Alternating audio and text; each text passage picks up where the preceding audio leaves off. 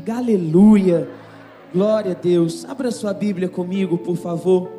Em Romanos, capítulo 6, versículo 6. Hoje eu quero compartilhar com você sobre a vitória sobre o pecado. Esse é um tema tão importante porque ao longo de todo esse mês, esses dois meses, nós temos falado sobre essa realidade de que nós somos livres por meio da obra do Calvário. E eu creio que essa palavra que nós vamos compartilhar hoje é de fato a coroação de tudo que nós ouvimos até aqui. Porque eu sei que esse é um desejo de todo cristão sincero. Todo cristão sincero que teve uma experiência genuína de salvação, de transformação, ele deseja realmente viver uma vida de vitória sobre o pecado. E quantas pessoas realmente se percebem ao longo da vida cristã aprisionados a práticas erradas, aprisionados a uma mentalidade equivocada, a vícios, mas eu tenho certeza que você tem experimentado de libertação do pecado na sua vida.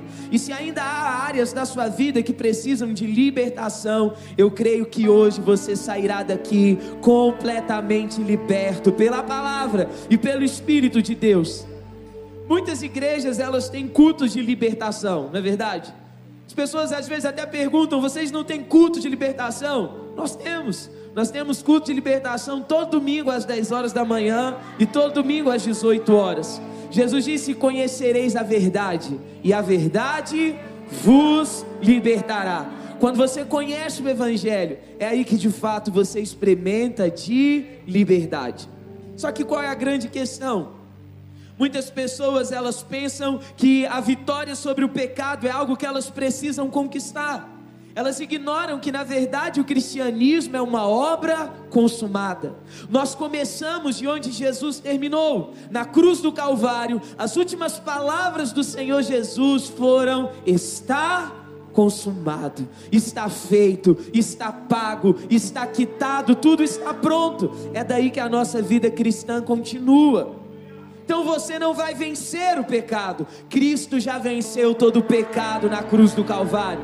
E nós vamos apenas crer na vitória de Cristo, porque quando Cristo venceu, eu venci junto com Ele. Você venceu junto com Jesus. Aleluia. Só que meus irmãos, quantas pessoas elas colocam às vezes sobre o seu discipulador esse compromisso de levá-lo a vencer o pecado? Eu lembro quando eu liderava células de adolescentes na nossa igreja.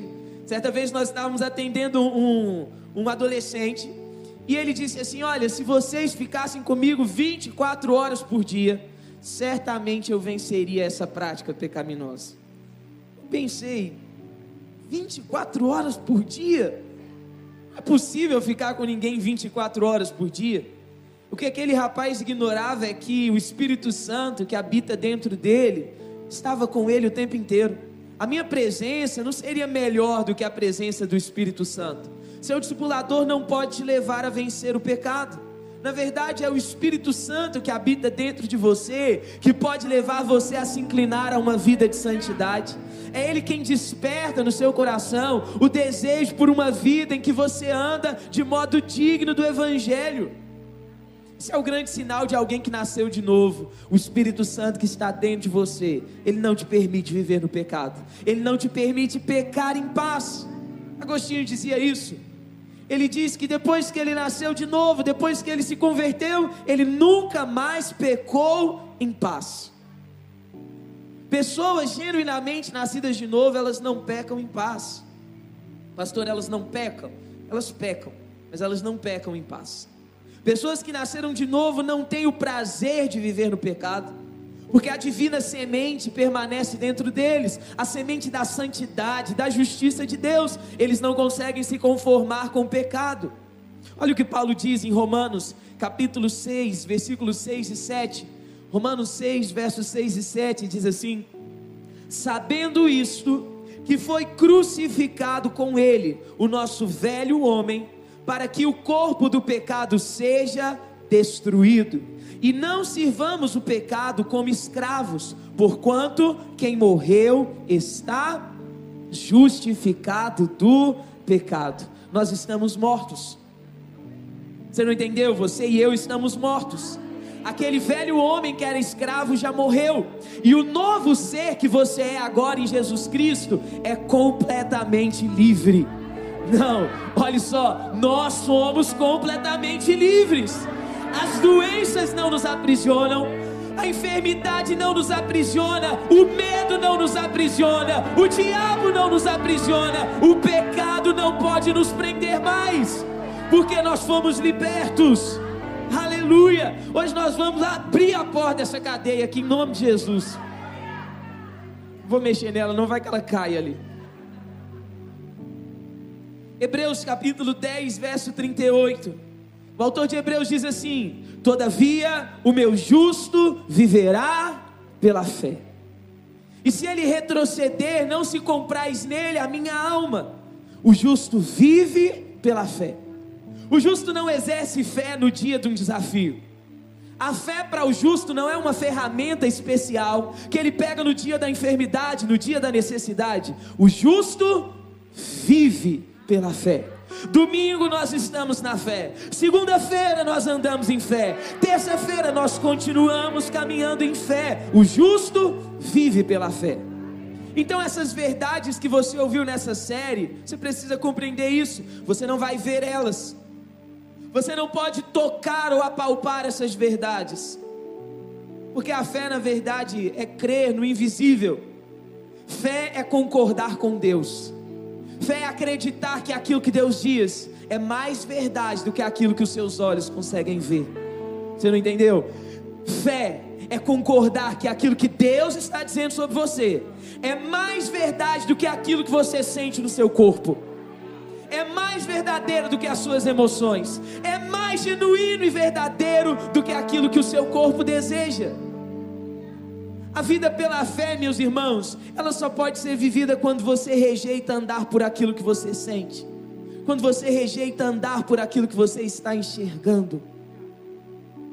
Então, se você quer desfrutar de todas essas realidades espirituais, você precisa escolher se mover em fé. Leia comigo Números capítulo 5, verso 1. Números 5, versículo 1, por favor. Nós vamos ler o verso 1 e 2. O texto diz assim: leia comigo, por favor. Disse o Senhor a Moisés: Ordena aos filhos de Israel que lancem para fora do arraial todo leproso, todo o que padece fluxo e todo imundo por ter tocado em algum morto. Deus aqui está falando com Moisés que não poderia estar no meio do arraial de Israel esses três tipos de pessoas aqueles que estavam leprosos, aqueles ou aquelas que padeciam de fluxo de sangue, e aqueles que haviam tocado em morte. Essas três, esses três grupos de pessoas representam para nós, na verdade, três aspectos do pecado. A lepra nos fala de um pecado que é passivo, o fluxo de sangue nos fala de um pecado ativo, e tocar em cadáver nos fala de um pecado por associação. Como assim, pastor? Vou te explicar melhor. O pecado ativo, ele é aquele que nós pecamos por comissão. É quando você faz deliberadamente aquilo que você sabe que não deveria fazer. O pecado passivo é o pecado por omissão. É quando você não faz aquilo que deveria ser feito. Mas o terceiro grupo, que é o pecado por associação, é talvez o pecado que nós mais cometemos, que é quando nós nos associamos com aquele que comete pecado. Preste atenção no que eu vou te ensinar. Às vezes você está diante da televisão, aparece uma cena inadequada, imoral. Se nós continuamos diante daquilo, nós pecamos por associação. Por quê? Porque, pastor, eu não estou fazendo nada, eu nem fiz nada, eu só estava assistindo. Mas isso é um pecado diante de Deus. Por quê? Porque é uma associação com o pecado. Perceba, o povo de Israel não podia tocar na morte. Eles não estavam mortos, mas eles não podiam tocar na morte. Esse era um pecado de associação. Quando você ouve, quando você toca, quando você assiste aquilo que é indevido, você peca exatamente dessa maneira.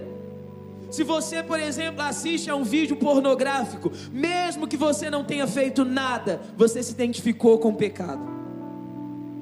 você se associou com o pecado daquele filme, eu vou te dizer, nós precisamos de uma linha de consagração muito fina, muito clara. Eu sei que nós até já rimos muito dos crentes que diziam que não deveríamos ver TV. Pode ser um grande desequilíbrio da parte deles, mas talvez eles estejam mais coerentes com Jesus do que nós, porque Jesus disse: se o seu olho te faz pecar, arranca. Se você vê TV e não peca, tá tudo certo. Mas se ver televisão te faz pecar, melhor jogar a TV fora. Se as redes sociais te fazem pecar, é melhor abrir mão do seu celular. Porque é melhor, sendo mais moderno, é melhor entrar na eternidade sem celular, sem redes sociais, do que padecer com o seu Instagram no inferno. Misericórdia. Ficou pesada a paráfrase, né, meus irmãos? Preste atenção nisso. Nós precisamos ter isso claro no nosso coração. Pecado não é algo que surge de repente. Pecado não é algo que eu estou andando aqui, ah, pequei, não percebi. Não. Pecado, na verdade, ele não começa do lado de fora, o pecado começa dentro de nós. Jesus disse que o que contamina o homem não é o que entra, é o que sai.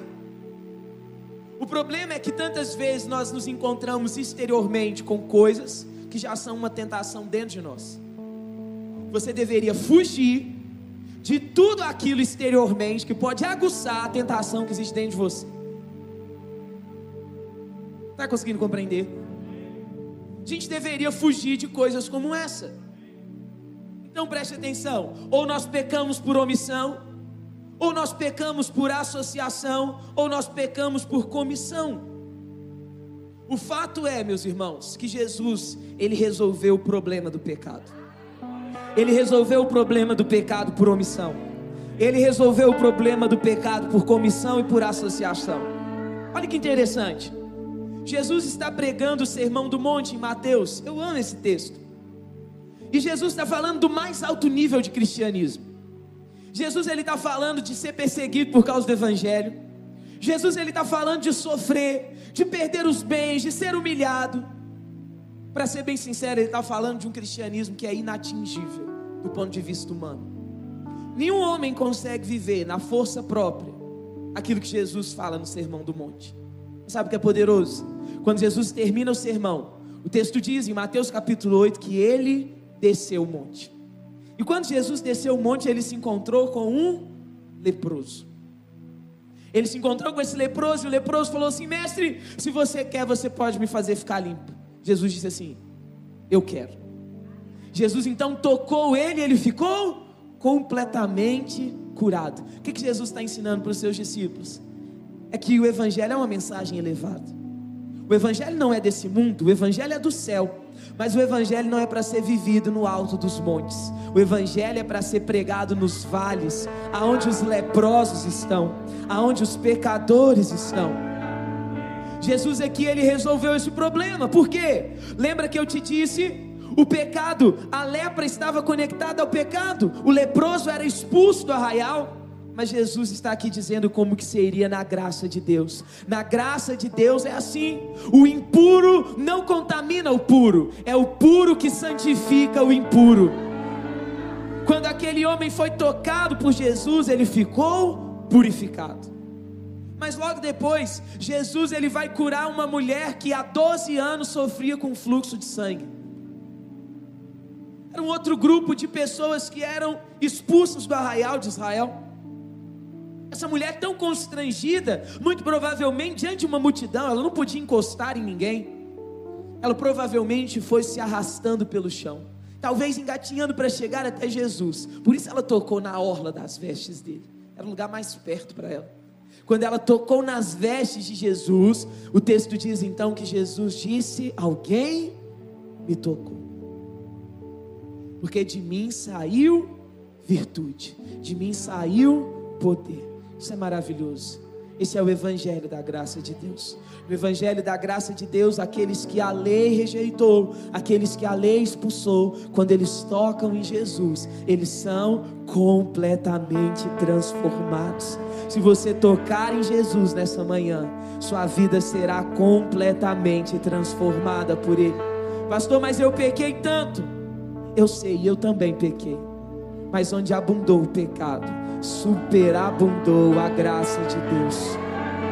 Aleluia.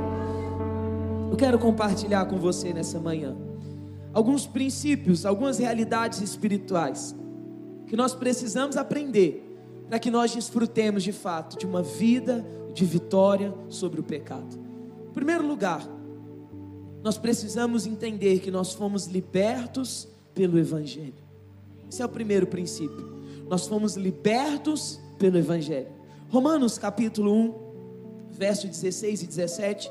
Leia comigo, por favor. O texto diz assim: vamos ler bem forte, vamos lá? Pois não me envergonho do Evangelho, porque é o poder de Deus para a salvação de todo aquele que crê, primeiro do judeu e também do grego, verso 17, visto que a justiça de Deus se revela no Evangelho de fé em fé, como está escrito: o justo viverá pela fé. Essa é uma verdade poderosa.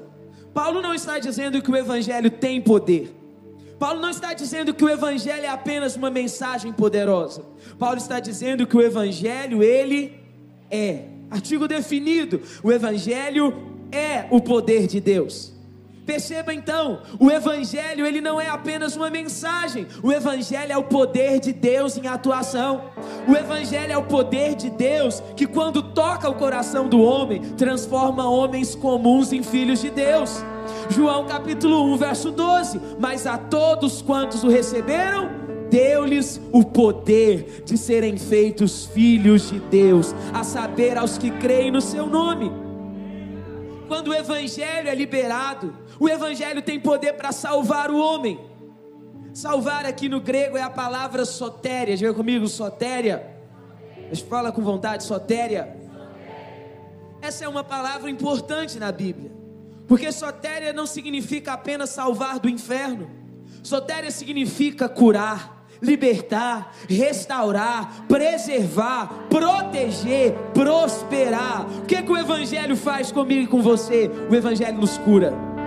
O Evangelho nos prospera, o Evangelho nos liberta, ele nos restaura, mas o Evangelho também nos protege, ele nos preserva. Esse é o nome de Jesus. O nome do Senhor é Yeshua. O nome dele é Salvador. O nome dele é salvação. É no nome dele que está incluso tudo isso. Eu amo o Evangelho, porque essa mensagem mudou minha vida. Eu não me acostumo com o Evangelho, porque ele é o poder de Deus. Paulo diz que a justiça se revela no Evangelho. O Evangelho não é a revelação do pecado, o Evangelho é a revelação da justiça de Deus. O propósito do Evangelho é mostrar para você o tamanho da graça de Deus, o tamanho da bondade de Deus, o tamanho da justiça de Deus. Pastor, mas eu não preciso primeiro reconhecer meu pecado, sim ou não? Sim, mas não é o Evangelho que faz isso, a lei faz isso.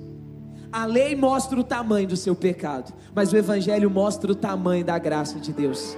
A lei mostra o tanto que nós não merecemos, o Evangelho mostra o tanto que Deus é bom e quer abençoar o homem.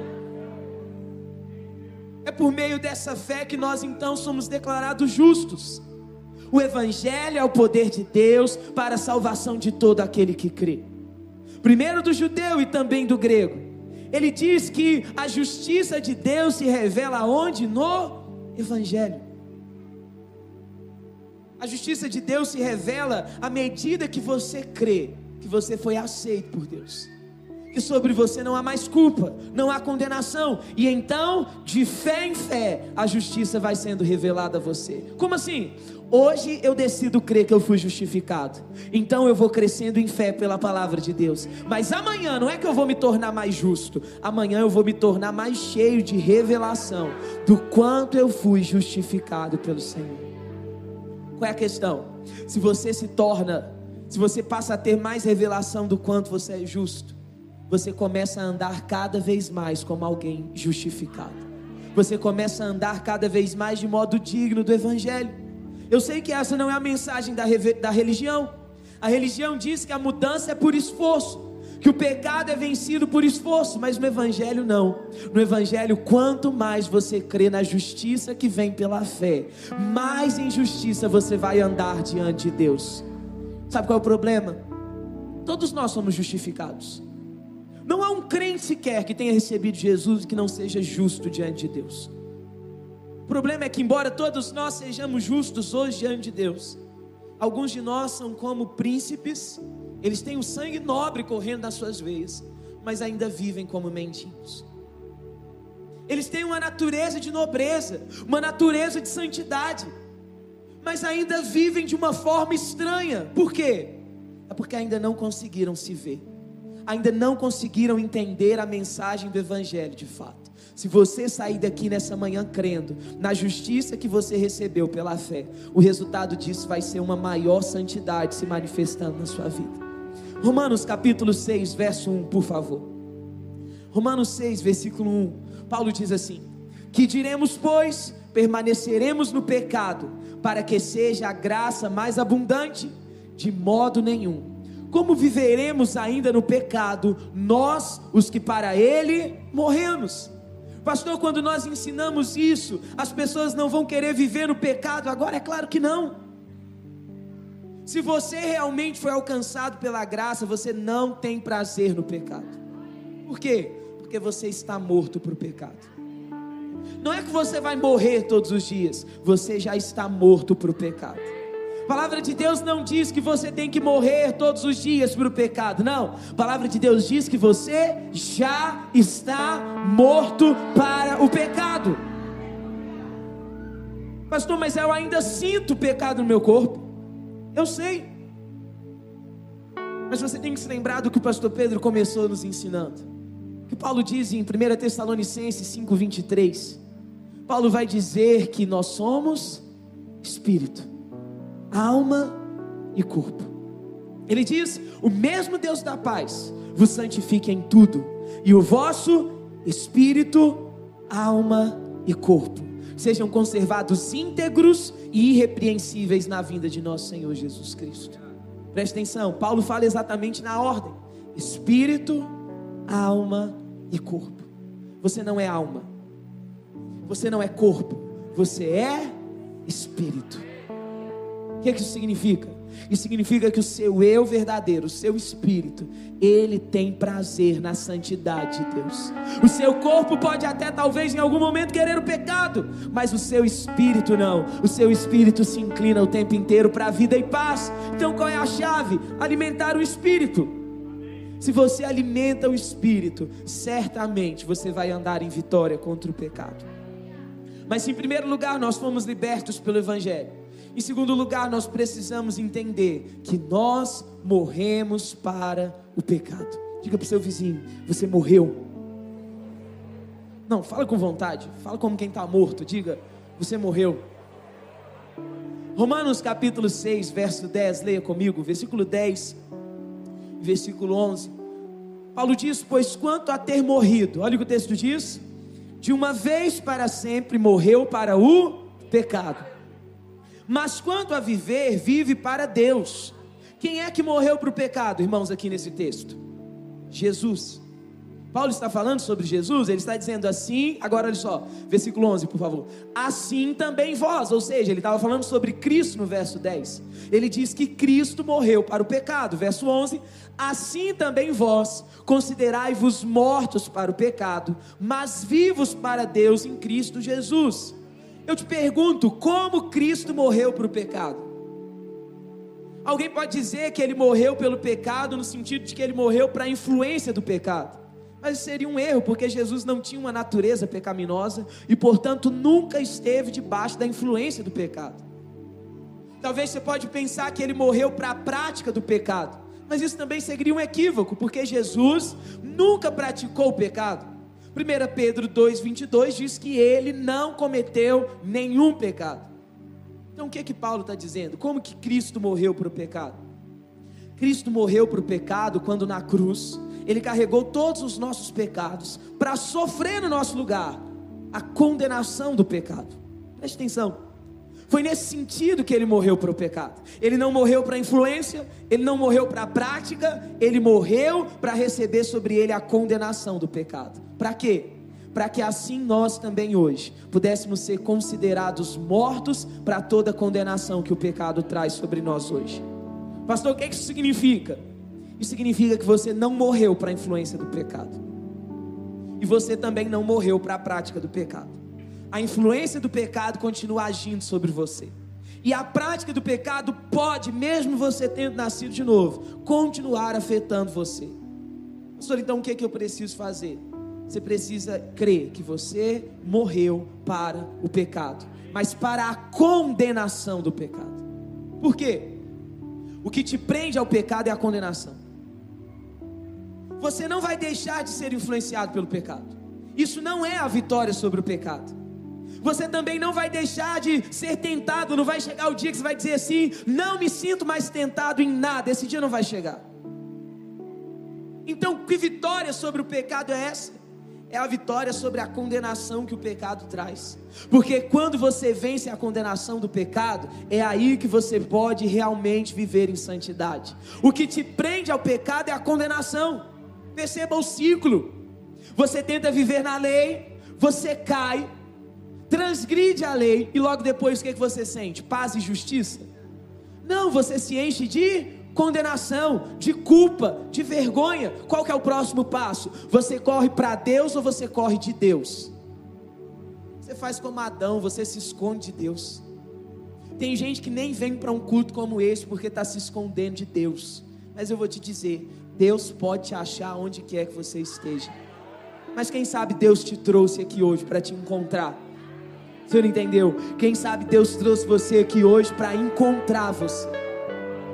Talvez você diz assim: não, pastor, eu vim aqui porque alguém me convidou, eu nem queria muito vir, mas eu vim.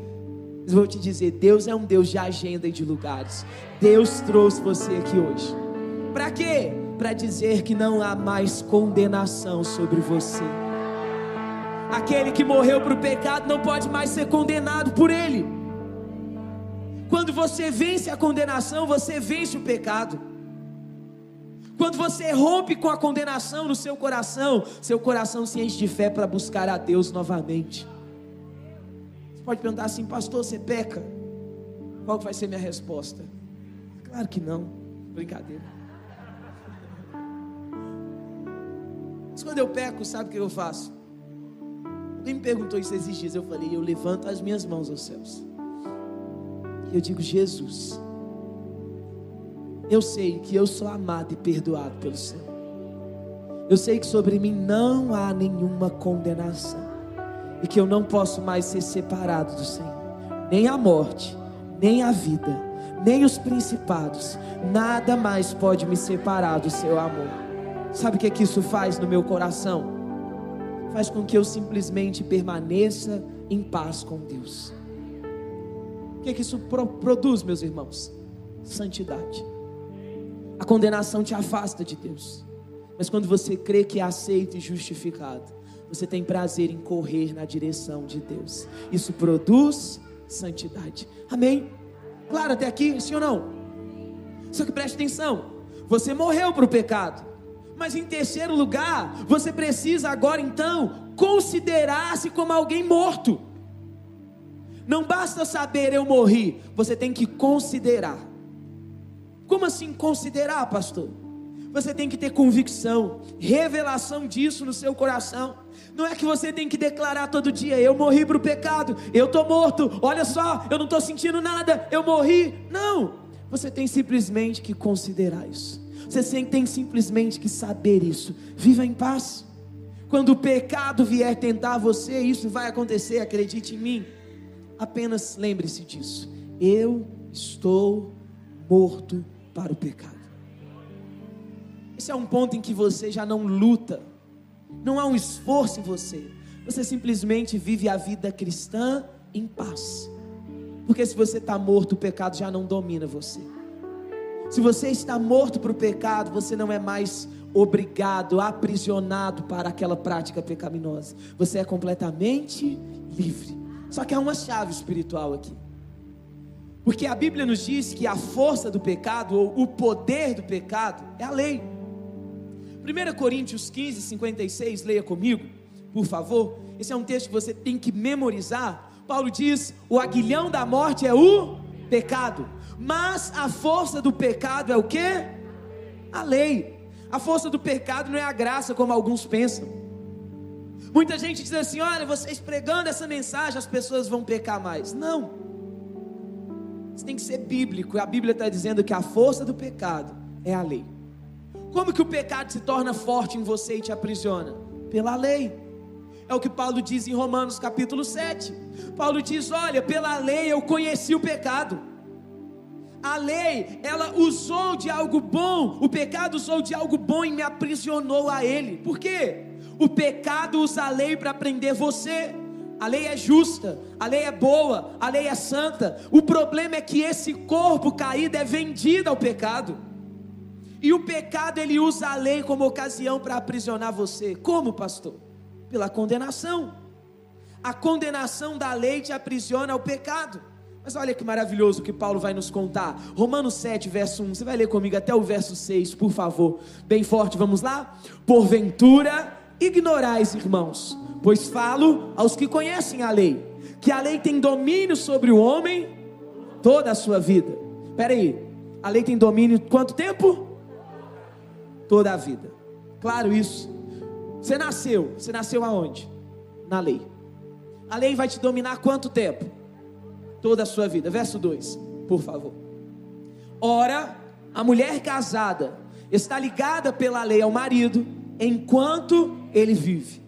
Mas se o mesmo morrer, desobrigada ficará da lei conjugal. Verso 3 de sorte que será considerada adúltera, se vivendo ainda o marido unir-se com outro homem, porém, se morrer o marido, estará livre da lei, e não será adúltera se contrair novas núpcias. Verso 4: Assim, meus irmãos, também vós morrestes relativamente à lei, por meio do corpo de Cristo para pertencerdes a outro marido, a saber, aquele que ressuscitou dentre os mortos, a fim de que frutifiquemos para.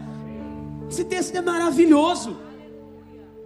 Paulo está usando a alegoria do casamento, ele está dizendo: olha, você nasceu na lei e você estava sujeito à lei toda a sua vida. Só tinha uma coisa que poderia interromper o seu casamento com a lei, e era a morte. Quando Cristo morreu, nós morremos junto com Ele. Quando Cristo morreu, nós morremos para a lei. Agora nós temos um novo marido. O nosso marido é o Senhor graça. Ele é abundante, ele é maravilhoso. Nós estamos casados com a graça de Deus. Versículo 5, por favor. Continue lendo. Porque quando vivíamos segundo a carne, as paixões pecaminosas postas em realce pela lei operavam em nossos membros a fim de frutificarem para a morte. Verso 6. Agora, porém, libertados da lei, estamos mortos para aquilo que estávamos sujeitos. Não, mas você vai ler de novo com vontade, recebendo, se apropriando dessa palavra. Vamos lá. Agora, porém, libertados da lei, estamos mortos para aquilo a que estávamos sujeitos, de modo que servimos em novidade de espírito e não na caducidade da lei. Nós morremos por pecado, nós morremos para a lei, nós estamos casados agora com a graça de Deus. Misericórdia, você se casou com a graça de Deus. Você não está mais debaixo da lei. Você não está mais sujeito à lei. Você está sujeito a um novo marido. Esse marido, ele é cheio de graça. Ele não age com você com base no seu mérito. Ele age com você de acordo com a bondade dele. Esse marido deixou todas as coisas prontas para você, tudo está consumado, você só precisa desfrutar. Qual a definição de lei? Lei é favor merecido. Mas e graça? Graça é favor imerecido de Deus.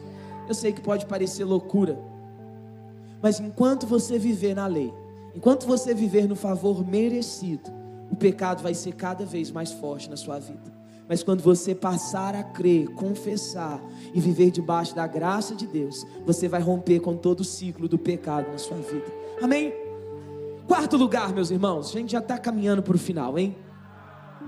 Então vamos até 18 horas. Brincadeira, não vamos não, que eu quero almoçar. Quarto lugar, fuja do pecado. Isso é um ponto importante. Se eu fui liberto da lei, eu nunca mais vou enfrentar tentações? É claro que sim. Eu já te disse, você não morreu para a influência do pecado. Você não morreu para a prática do pecado, você morreu para a condenação do pecado. Então, algumas vezes você vai se sentir tentado, e sinto te dizer, algumas vezes talvez você vai até ceder algumas delas. É o que João diz: Filhinhos, não pequeis. Mas, se vocês pecarem, vocês têm um advogado junto ao Pai, Jesus Cristo, o justo nós já morremos para a condenação. Então, se nós tivermos pecado, nós não vamos perder a nossa posição diante de Deus. Você não é hoje desafiado a vencer o pecado, você é desafiado a fugir do pecado. Você não vai vencer, você vai fugir. Gênesis 39, verso 12. Eu amo esse texto de José. José está ali sendo tentado pela esposa de Potifar. E olha o que o texto diz: então ela o pegou pelas vestes, a mulher endemoniada, pegou pelas vestes e, e disse: Deita-te comigo. Ele, porém, deixando as vestes na mão, nas mãos dela, saiu fugindo para fora. O que, que José fez? O pastor José resistiu até o fim. José dobrou os joelhos e ele orou, falando: Senhor, tem misericórdia. O que, que José fez? Fugiu. O que, que eu e você temos que fazer? Fugir. Paulo diz em 1 Coríntios 6,18: fugir da impureza. Mas Paulo também diz em 1 Coríntios 10, 14: Meus amados irmãos, fugir da idolatria. Em outras palavras, nós não resistimos a nenhum pecado, nós fugimos. Pastor, de qual pecado eu tenho que fugir? Você tem que fugir de todo pecado que tenta você tudo aquilo que pode constituir uma tentação para você, o que, é que você faz? Foge. Vou te dizer, por muito tempo eu até pensei que as provações e as tentações nos faziam mais fortes.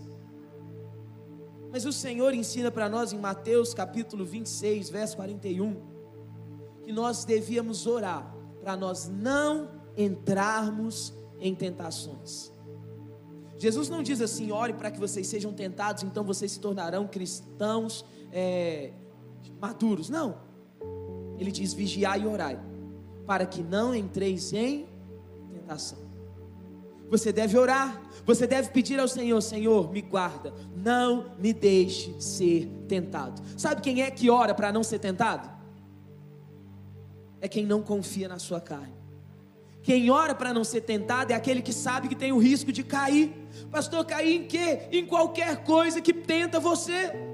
Não importa qual seja a área, foge do pecado, ora e diz: Senhor, tem misericórdia de mim, me guarda, me livra, me sustenta. Mateus 6,13, olha o que Jesus diz. Na oração do Pai Nosso, ele diz assim: E não nos deixeis cair em tentação mas livra-nos do mal, pois teu é o reino, o poder e a glória para sempre. Como que eu venço o pecado? Fugindo dele. Eu fujo do pecado. Mas antes de fugir, tem algo que você pode fazer que é muito melhor. Você pode orar. Para quê? Para que você nem mesmo seja tentado. Eu faço essa oração frequentemente. Eu digo, Senhor, me livra da tentação me livra da aprovação. Eu lembro quando Jesus falou com Pedro, no finalzinho ali do ministério de Jesus, Pedro está para trair Jesus, Jesus fala assim: Pedro, o diabo me reclamou você, para que você seja peneirado, mas eu roguei por você, para que quando você cair e se converter, então você possa fortalecer os seus irmãos. Pedro diz assim: Senhor, eu jamais vou te deixar por ti eu vou dar a minha vida. Jesus fala assim: Pedro, o galo não vai ter cantado, você terá me negado três vezes. Pedro confia na carne dele. O que ele está dizendo? Jesus, eu não te traio. Nem preciso orar por mim para me livrar, porque eu vou conseguir. Quando vier a tentação e a aprovação, Jesus, eu vou ficar firme. Essa não pode ser o nosso coração. Seu coração tem que ser Jesus, eu sei. Eu sou alguém passivo de cair. Eu sou alguém passivo de pecar. Por isso, Jesus me guarda, nem me deixa ser tentado, nem me deixa ser provado. Jesus, me livra, vai adiante de mim. Essa é uma oração que você deveria fazer todos os dias, porque Jesus ele quer livrar e ele quer guardar você da tentação e da provação. Mas em quinto e último lugar, nós fomos livres da lei. Esse é o último princípio. Você foi livre da lei. Meus irmãos, não há libertação do pecado, a menos que primeiro você experimente da libertação da lei. Como assim a libertação da lei, pastor? Efésios capítulo 2. Esse texto não estava no meu script, mas se puderem colocar para mim, Efésios 2. Deixa eu só ver qual é o versículo, não sei de cor. Efésios capítulo 2, versículo 15, por favor. Efésios 2, versículo 15. Leia comigo, por favor. Aboliu na sua carne a lei dos mandamentos, na forma de ordenanças, para que dos dois criasse em si mesmo um novo homem, fazendo a paz. O que, que Paulo está dizendo para a igreja de Éfeso? Que Cristo, na sua carne, ele aboliu a lei dos mandamentos na forma de ordenanças. A lei antes era uma ordenança. A lei dizia: não matarás, não dirás falso testemunho, não terás outros deuses além de mim. Era uma ordenança. Eu te pergunto: alguém conseguiu cumprir a ordenança da lei de forma completa? Ninguém, nem Moisés, o homem mais manso de toda a terra, foi reprovado pela lei. Então qual era a alternativa? A lei tinha que ser removida na forma de ordenanças. Pastor, se a lei não é mais uma ordenança, o que, que ela se tornou hoje então? Ezequiel capítulo 36, verso 26, por favor. Ezequiel 36, verso 26. Você vai ler também comigo, por favor. Ezequiel 36, 26. Vamos ler bem forte, vamos lá? Dar-vos-ei coração novo, e porém dentro de vós espírito novo. Você recebeu o espírito regenerado o espírito novo, não recalchutado, o espírito completamente novo, a imagem e semelhança de Deus. Ele diz: Tirarei de vós o coração de pedra e vos darei coração de carne, verso 27, leia bem forte, vamos lá. Porei dentro de vós o meu espírito, olha só, e farei que andeis nos meus estatutos, guardeis os meus juízos e os observeis. Primeira coisa que Jesus fez, na nova aliança, o Senhor nos deu um espírito novo. Ele não recalchutou o nosso espírito, ele não reformou, nosso espírito estava morto. O que, que ele fez? Ele colocou dentro de vós, dentro de nós, um espírito completamente novo, a imagem e semelhança de Deus, assim como o espírito que Adão tinha no Éden, um espírito perfeito, inclinado para a santidade de Deus, inclinado para as coisas de Deus. Mas em segundo lugar, o texto diz que ele nos deu um coração de carne. Ele tirou o coração de pedra. Essa é uma característica de alguém que nasceu de novo. Pessoas que nasceram de novo não são duras. Pessoas que nasceram de novo não têm um coração impenitente, inquebrantável. Pessoas que nasceram de novo têm um coração contrito, um coração quebrantado. Só que Paulo diz, Paulo diz, não, perdão, Ezequiel diz para nós: Eu porei dentro de vós o meu espírito. Essa é a maior bênção do Novo Testamento. Nós recebemos o Espírito de Deus dentro de nós. A maior bênção do Novo Testamento não é a eternidade, não é a salvação, não é cura, não é prosperidade. A maior bênção da nova aliança é que o Espírito de Deus vive dentro de mim e dentro de você. Não, o Espírito de Deus vive em mim, ele vive em você. Os deuses das religiões habitam em prédios, em templos, em lugares elevados, mas o nosso Deus decidiu morar no nosso interior. O nosso coração, nascido de novo, é o trono do Espírito Santo. É no nosso interior que ele reina, é no nosso interior que ele governa. E qual é o resultado disso? O texto diz para nós: Porei dentro de vós o meu espírito, e eu farei que andeis nos meus estatutos. Observeis, guardeis os meus juízos e os observeis. Na lei era você que fazia, mas na graça quem é que faz? É o Espírito Santo. É aqui que tudo muda, porque a lei antes dizia: não matarás, mas a graça agora diz: eu te prometo, não matarás. A lei dizia: não furtarás, mas agora a graça diz: eu prometo para você, você não vai furtar mais. A lei dizia: não adulterarás. A graça está dizendo para nós: eu te prometo, se você for governado pelo meu espírito, você não adulterará. Você não entendeu? A lei se cumpre pelo espírito na nossa vida. É o espírito quem gera em nós o querer e o efetuar segundo a boa vontade dele. É por isso que a chave é ser guiado pelo espírito. Gálatas 5,18, Paulo diz: Se sois guiados pelo Espírito, não estáis debaixo da lei. Hoje a lei é uma promessa para mim, para você. Eu vou te dizer, eu não vivo pensando na lei. Eu vivo focado no Espírito. Eu vivo querendo me encher do Espírito, porque eu sei que se eu me mover no Espírito, Ele vai me levar a guardar os mandamentos e observar os juízos de Deus. Para a gente finalizar, fique de pé no seu lugar. Romanos 6, verso 14, por favor. Romanos 6, versículo 14. Você vai ler bem forte comigo. Romanos 6, verso 14 diz assim: Porque o pecado não terá domínio sobre vós, pois não estáis debaixo da lei, e sim da graça. Vamos ler mais uma vez bem forte, vamos lá? Porque o pecado não terá domínio sobre vós, pois não estáis debaixo da lei, e sim, mais uma vez, vamos lá, porque o pecado não terá domínio sobre vós, pois não estáis debaixo da lei, e sim da graça de Deus. Domínio é cabresto. O pecado nos colocava numa cadeia, em uma coleira. O pecado nos aprisionou. Mas deixa eu te contar uma boa notícia do Evangelho da graça de Deus hoje. Você é completamente livre diante de Deus. Se o pecado não tem domínio, a morte não tem domínio, a enfermidade não tem domínio, nada mais nos aprisiona. Quantos creem nessa verdade? Erga suas mãos. Você foi livre.